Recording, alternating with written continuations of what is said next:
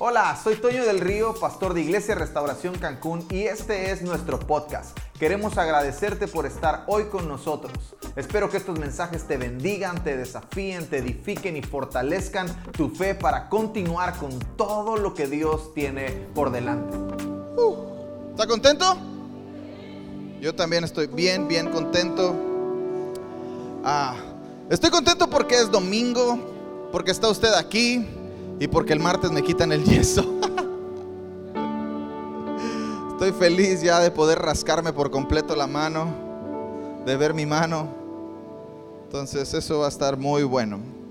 Quiero continuar con la serie del Evangelio de Marcos y quiero que me acompañe a Marcos capítulo 4. Marcos capítulo 4. Si ve que me tiembla el brazo es de estar cargando a Celita. Se me cansó. Marcos capítulo 4, verso 35. Acuérdese que ahorita no tenemos pantallas, entonces es una buena oportunidad para que usted traiga su Biblia física o su Biblia digital y pueda aprovechar la oportunidad de leer con nosotros el pasaje. Marcos capítulo 4, versos 35 al 41. Esta es de mis historias favoritas. Honestamente no sé cuántas veces he predicado en Marcos capítulo 4. Estos, estos versos del verso 35 al verso 41 son de mis favoritos. Si mal no recuerdo fue de los primeros mensajes que prediqué cuando comencé a predicar. Y es, es, es algo que siempre me atrapa.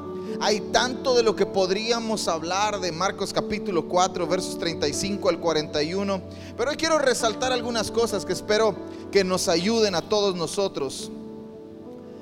Dice el pasaje, aquel día, cuando llegó la noche, les dijo, pasemos al otro lado. Di conmigo, pasemos al otro lado.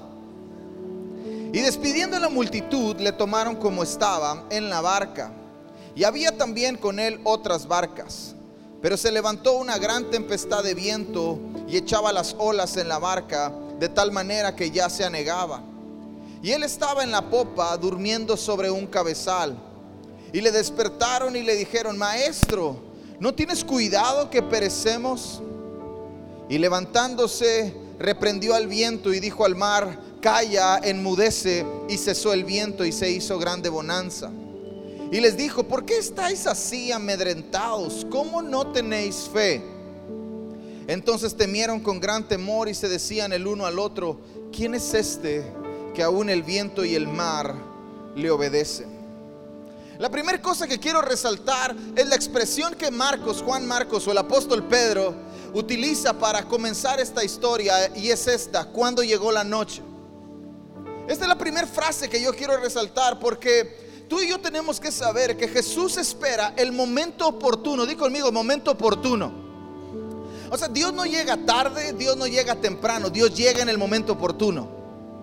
Él siempre responde y aparece en el momento oportuno. No va a llegar antes. A veces nosotros queremos que Dios aparezca antes o incluso decimos, Dios, ¿por qué no apareciste en el momento adecuado? Y la, realidad es que tú y yo tenemos que saber esto. Dios está en el momento oportuno. Él siempre espera el momento adecuado. Entonces cuando llegó la noche para mí representa ese pequeño instante en el que Jesús aparece, en el que Dios aparece, en el que su voz y su instrucción aparecen. Ahora, ¿cuál es el punto? Que tú y yo tenemos que estar listos para cuando la instrucción llegue. Porque si la instrucción llega y tú y yo no estamos listos, probablemente solamente veamos pasar el momento. Cuando llegó la noche? Ahora, la noche también representa los momentos complicados. ¿Alguien puede levantar su mano derecha conmigo? Yo quiero de declarar esto sobre ti, profetizar esto sobre ti, hablar esto a tu vida. En el momento más complicado de tu vida es muy probable que llegue el mejor momento de parte de Dios. ¿Cuándo llegó la noche?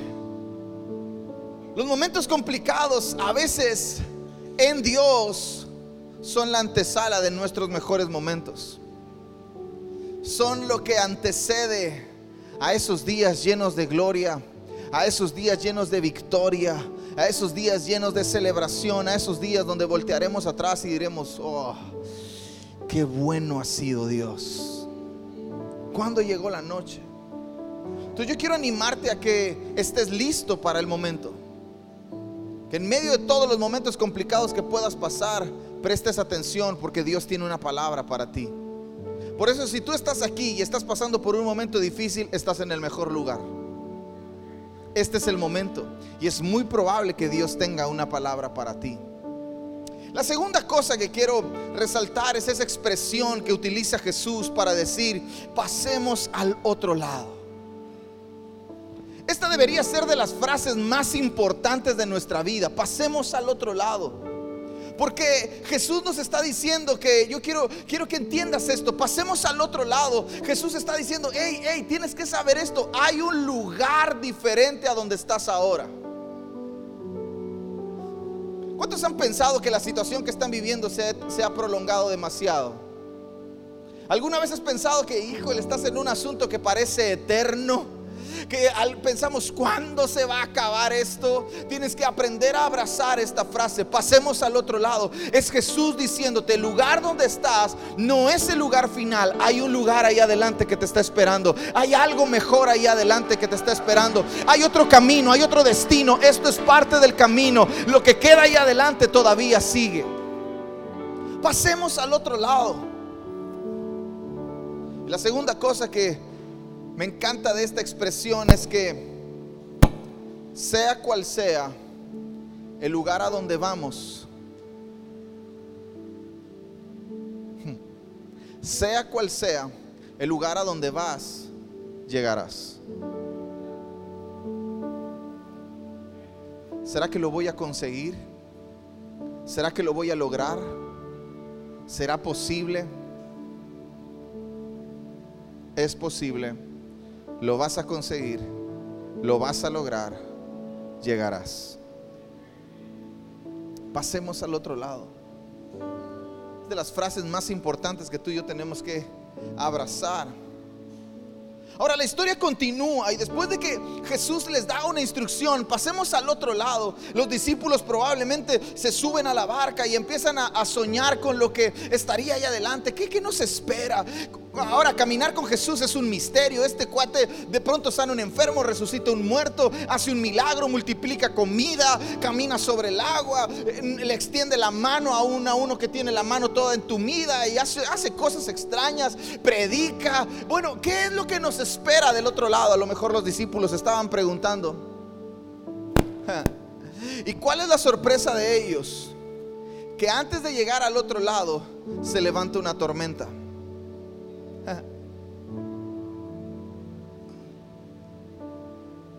¿Alguna vez te ha pasado que Dios te pide que hagas algo y cuando comienzas a hacer eso que Dios te está pidiendo que hagas, las cosas se complican?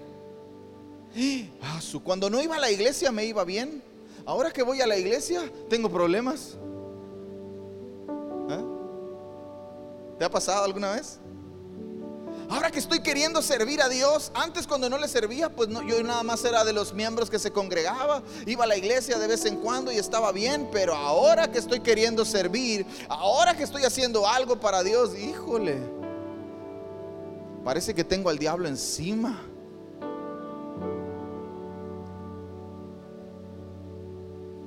Quiero avisarte de esto.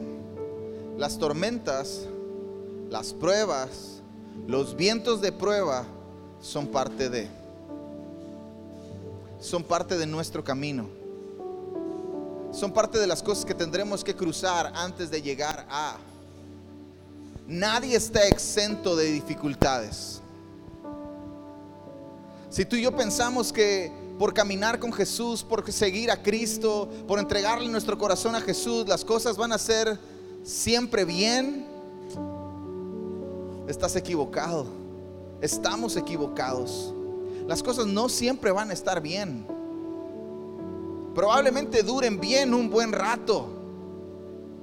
Pero algo en algún momento, cuando decidas obedecer a Dios, cuando decidas subirte a la barca e ir en busca de ese otro lado, es muy probable que se levante una tormenta.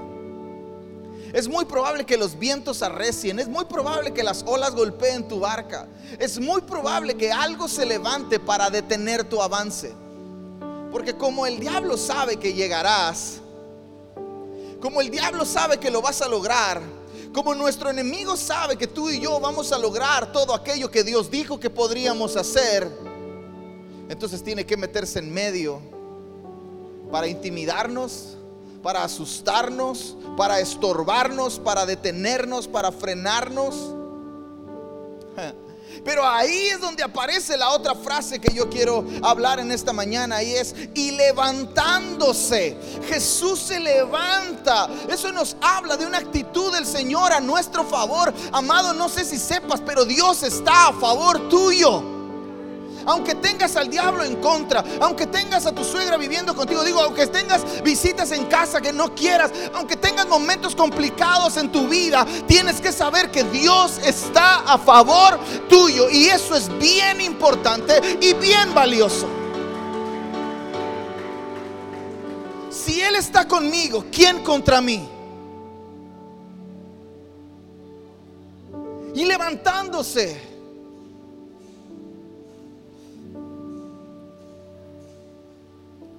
Salmos capítulo 3, verso 7. El salmista dice, levántate, oh Jehová, sálvame. Ahora, no es solamente un tema de conflicto bélico, de defensa personal. Es un asunto de que Dios es nuestro Padre. ¿Y qué padre no estaría dispuesto a defender a sus hijos?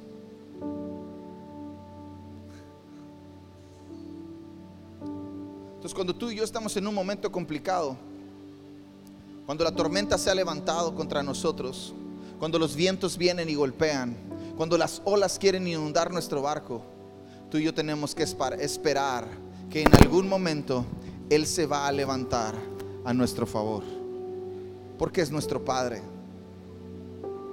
Y Él siempre estará listo para hacer algo por nosotros. Y levantándose. Él siempre actúa a nuestro favor. Dios está comprometido con nosotros. Dios está comprometido con nosotros porque somos sus hijos y eso debe traernos confianza para caminar a pesar de las tormentas más difíciles. Viene la tormenta y si tú y yo nos detenemos, lo que tú y yo estamos mostrando es que no confiamos en nuestro Padre. Pero si tú y yo seguimos avanzando, podremos demostrar a la tormenta, al mundo, al diablo, a los demonios, a Dios mismo a veces, decirle, Dios confío en ti. Aunque la tormenta está fuerte, aunque los vientos son recios, aunque las olas están anegando mi barco, yo sigo confiando en que tú eres bueno, que tú estás a mi favor y que en algún momento tú te vas a levantar y tú me vas a salvar. No te detengas. Dile al que está a tu lado, no te detengas. No te detengas. No te puedes detener. A veces en medio de las tormentas se nos olvida que Dios es todopoderoso. ¿Sí o no? Híjole, está bien difícil todo esto que está pasando. Para Dios no hay nada imposible. Pero a veces las tormentas nos hacen olvidar que Él todo lo puede.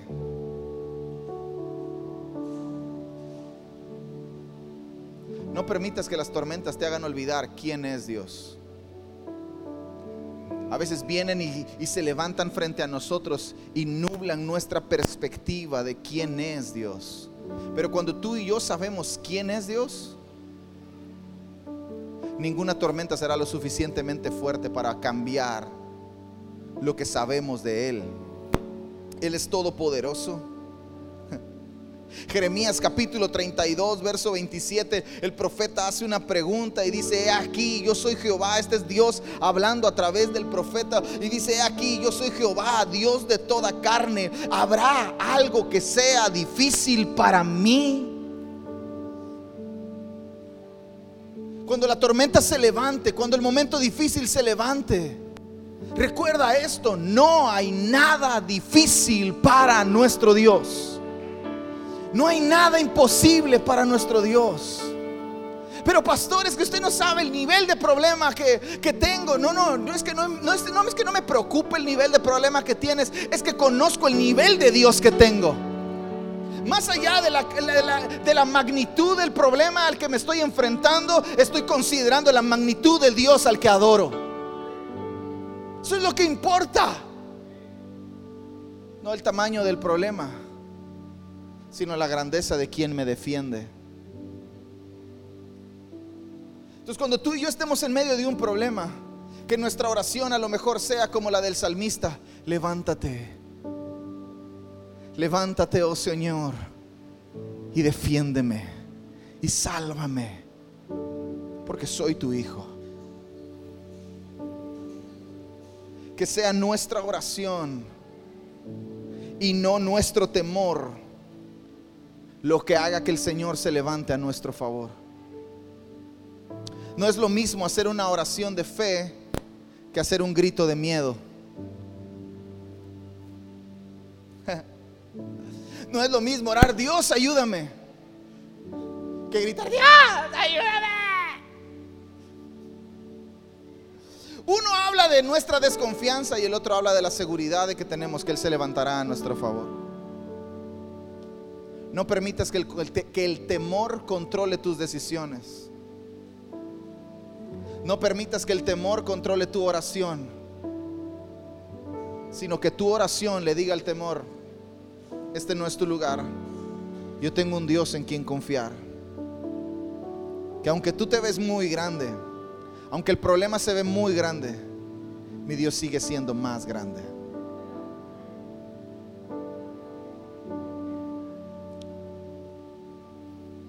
Enseguida dice la historia que Jesús reprendió al viento.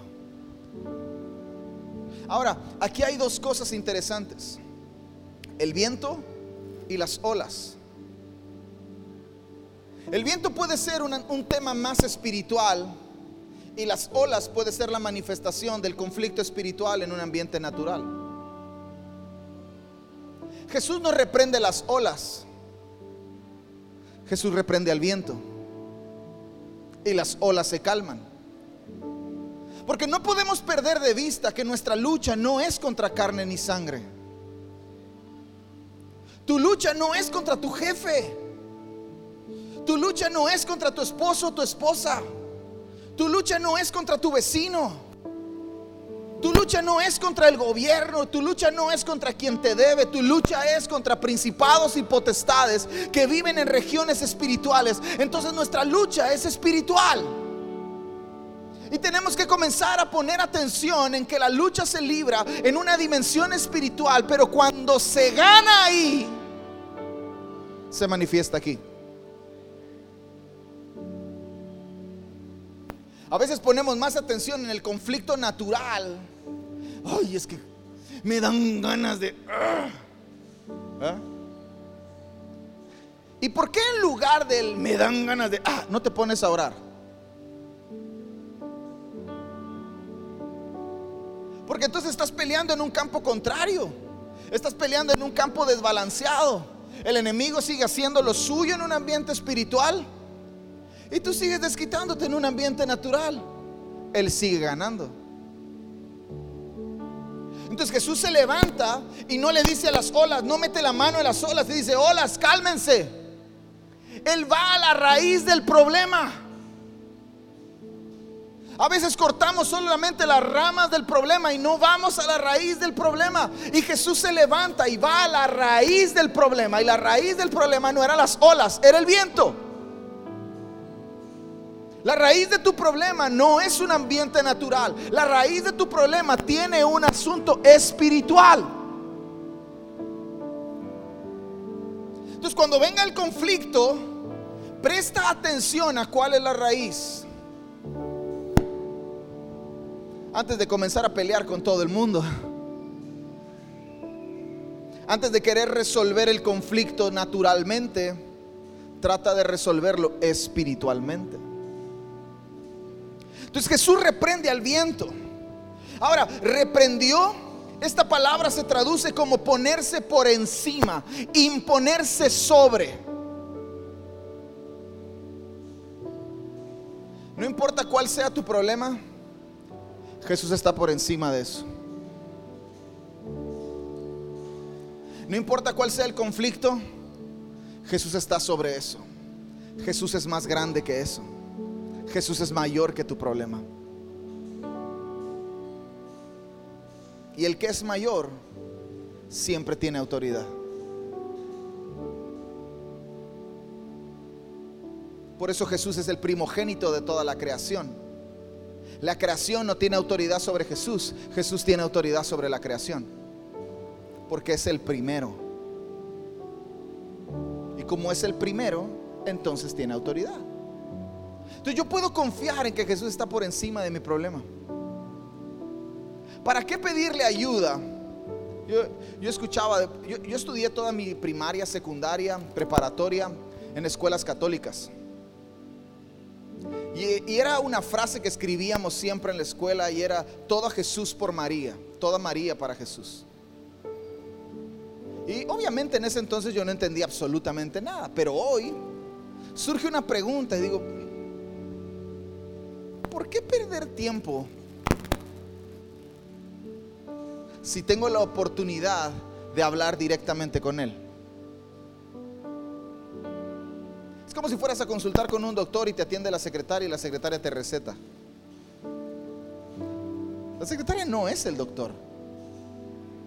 Probablemente sepa algunas cosas, pero no es el doctor. A veces tratamos de buscar cosas que nos ayuden y que sirvan como muletas para resolver algunos problemas. Y no es así. Jesús está por encima de todo.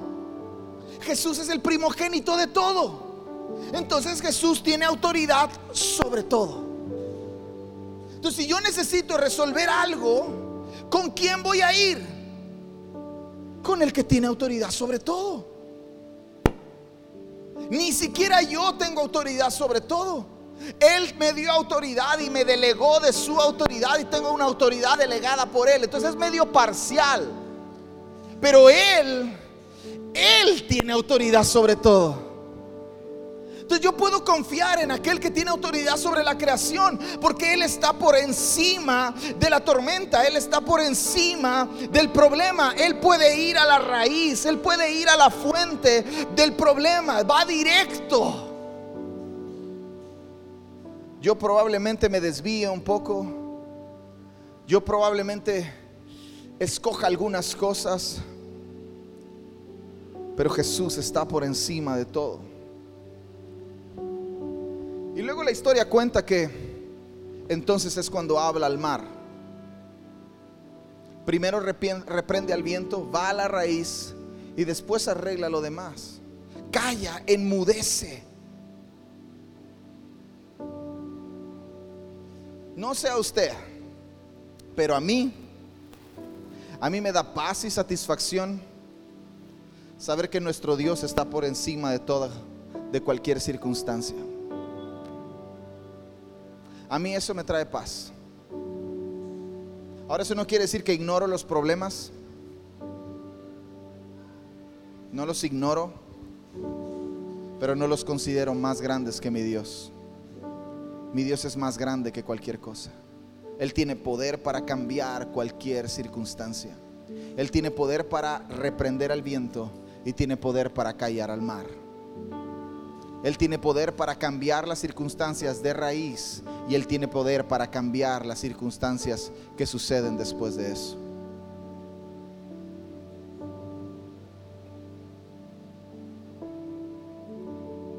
Y después de que Jesús reprende al viento, calla el mar, aparece una frase, de repente, de repente. Y ahí es el momento en el que Dios aparece. Esos momentos que a veces parece, a veces parece que tardan, ¿verdad? Yo aprendí eso hace algunos años. Los de repente de Dios a veces se tardan un poco. Pero si Él habla cuando llega la noche, cuando llega el momento complicado, cuando espera el momento oportuno, entonces yo tengo que saber que esos de repente pueden suceder en cualquier momento. En cualquier momento la mano de Dios se va a ver a mi favor. En cualquier momento la gracia de Dios se va a ver a mi favor. La intervención de Dios va a venir en cualquier momento.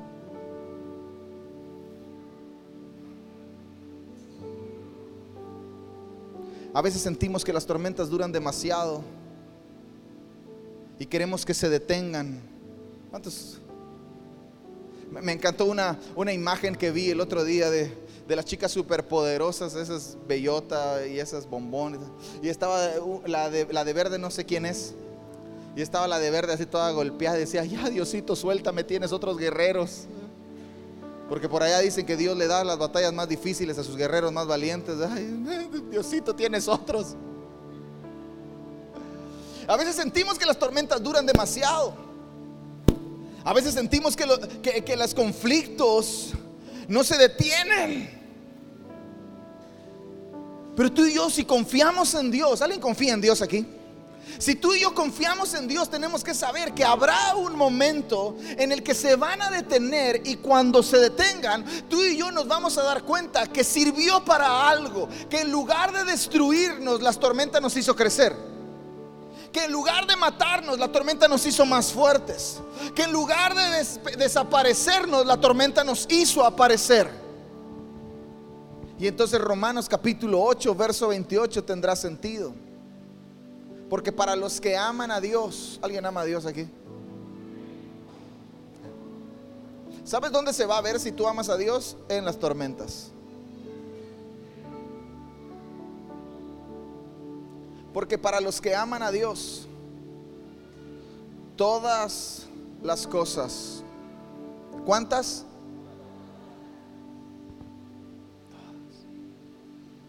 Buenas, más o menos, malas, terribles, todas las cosas ayudan para bien. Ah, pero el pasaje no termina ahí. A los que conforme a su propósito fueron llamados.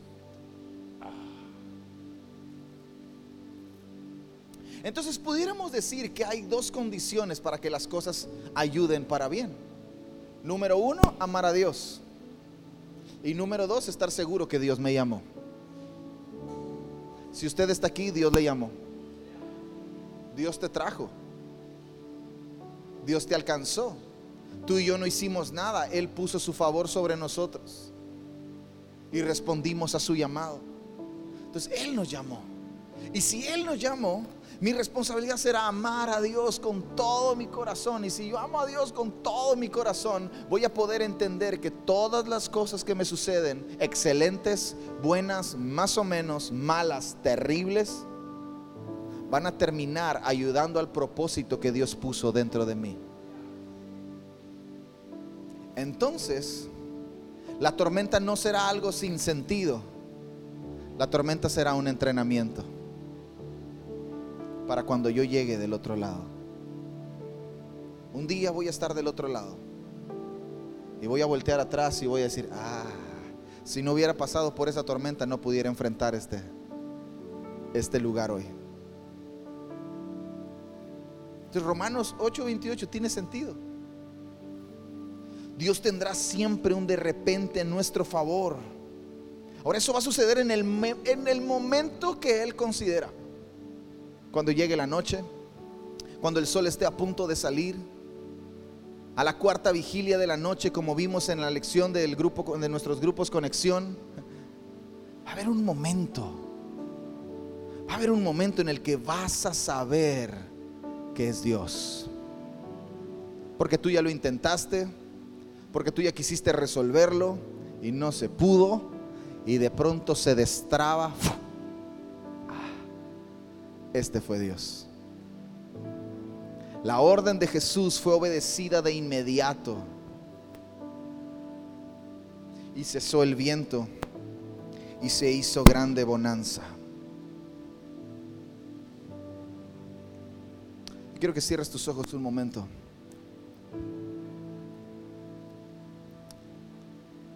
Porque a lo mejor A lo mejor cosas están sucediendo a tu alrededor. A lo, mejor hay momentos complicados sucediendo a tu alrededor. Y que ya se tardaron demasiado. Pero yo quiero orar por ti en esta mañana. y decirle al viento, detente.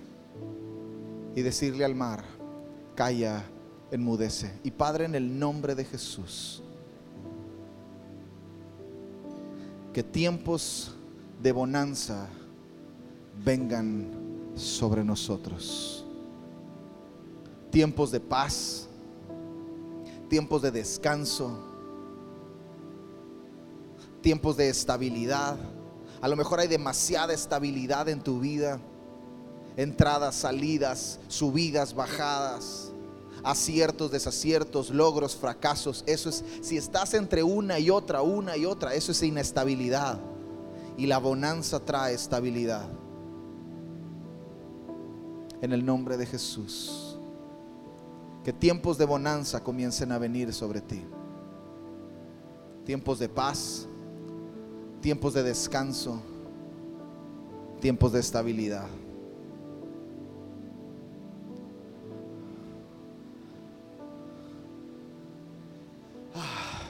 Quiero darle un consejo antes de terminar. ¿Me, lo acepta? Mi responsabilidad es predicar todo el consejo de Dios. Entonces yo quiero darle un consejo. ¿Me lo acepta? ¿Cuántos me lo aceptan? ¿Sí? Ahora, la cosa de, los consejos es que solo funcionan si los aplican. ¿Verdad? Yo te puedo dar un consejo, pero nunca vas a saber si funciona hasta que lo apliques. Entonces, ¿sí me va a aceptar el consejo? ¿Sí? ¿Sí o no? ¿Sí? Confía en Dios.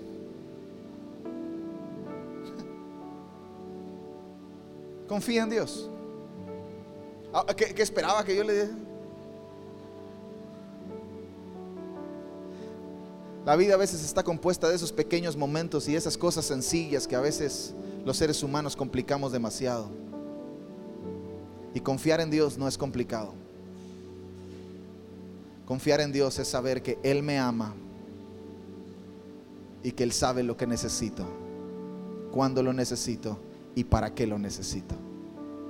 Así que mi consejo de esta mañana, y que probablemente sea el consejo de toda mi vida para usted, es ese. Confía en Dios. Pero es que pastor, confía en Dios. Pero es que yo, confía en Dios. Saca los peros de tu vida. ¿A cuánto les gustan los peros? Eh? Te dicen algo y pero, eh, eh, pero, pero, saca los peros de tu vida y confía en Dios.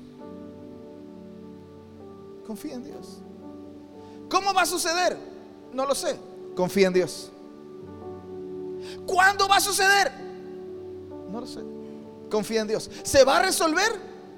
Confía en Dios. Y si no se resuelve, confía en Dios. Y si lo logro, confía en Dios. Y si no lo logro, confía en Dios. Creo que no hay cosa más inteligente para el ser humano que poner toda su confianza en aquel que nunca falla.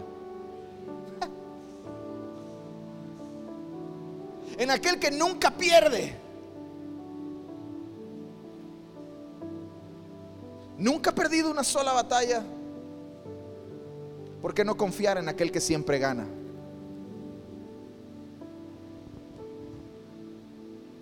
Confía en Dios. Hebreos capítulo 6, verso 9, venga todo el equipo.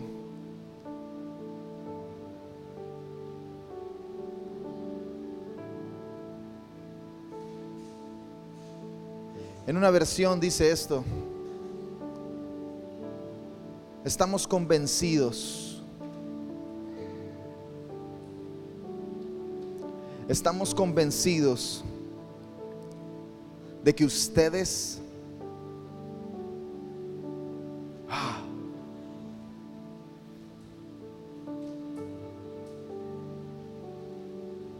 veces pareciera que la vida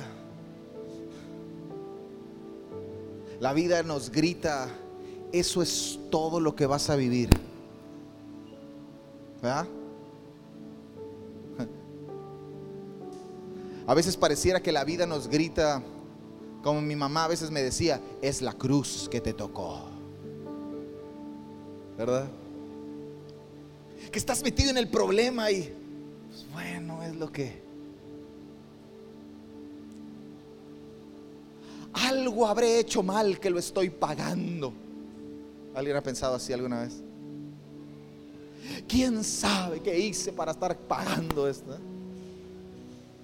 Pero Hebreos capítulo 6, verso 9, en una traducción dice este, estamos convencidos de que ustedes, diga conmigo yo, fuerte yo, están destinados para cosas mejores, las cuales vienen con la salvación.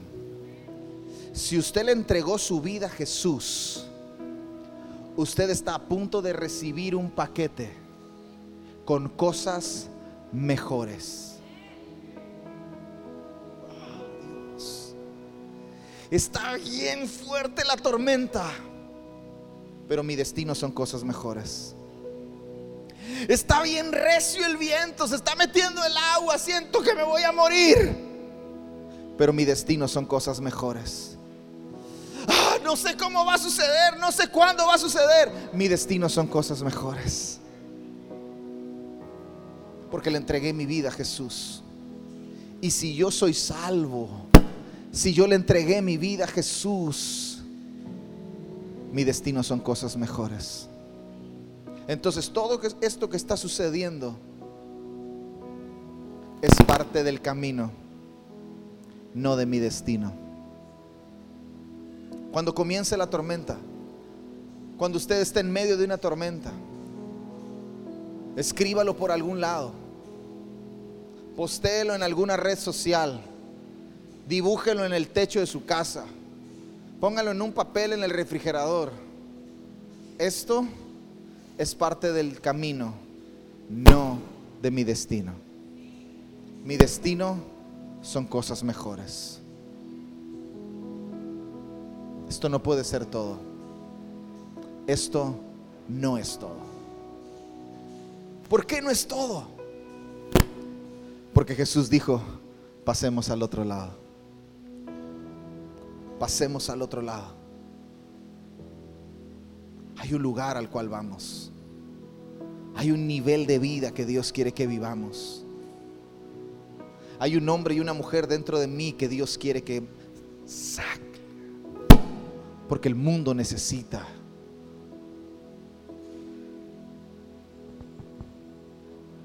Esperar en Dios. Esperar en Dios es la parte más difícil de operar en la fe. ¿A cuántos les gusta esperar?